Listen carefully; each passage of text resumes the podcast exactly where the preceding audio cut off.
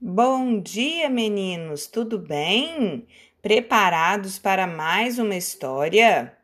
Eu selecionei para vocês hoje um livro muito especial, Léo e a Baleia. Acho que vocês vão gostar. Vamos lá? Léo morava com o pai e seis gatos na beira do mar. Todas as manhãs, seu pai saía bem cedo para um longo dia de trabalho em seu barco de pesca. Ele só voltava quando já estava escuro. Uma noite, um forte temporal arrastou tudo ao redor da casa. Na manhã seguinte, Léo saiu para ver o que tinha acontecido lá fora. Andando pela praia, ele avistou algo diferente. Ao se aproximar, Léo de repente viu um filhote de baleia encalhado na areia.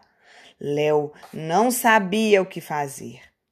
Ele lembrou que as baleias não gostam de ficar muito tempo fora d'água. Tenho que agir depressa, pensou. Léo queria que a baleia se sentisse em casa. Ele contou algumas histórias sobre a vida na ilha. A baleia sabia ouvir muito bem. A noite foi chegando e logo escureceu. Léo estava com medo de seu pai ficar bravo com a baleia na banheira.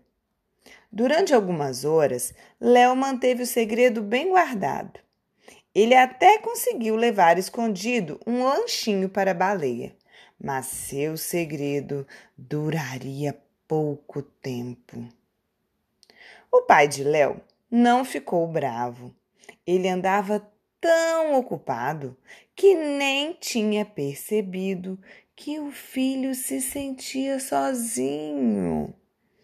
Ele explicou que a verdadeira casa da baleia era o mar e por isso eles precisavam levá-la de volta. Léo entendeu que era melhor assim, mas achou muito difícil se despedir. Ele ficou feliz de seu pai estar ali ao seu lado.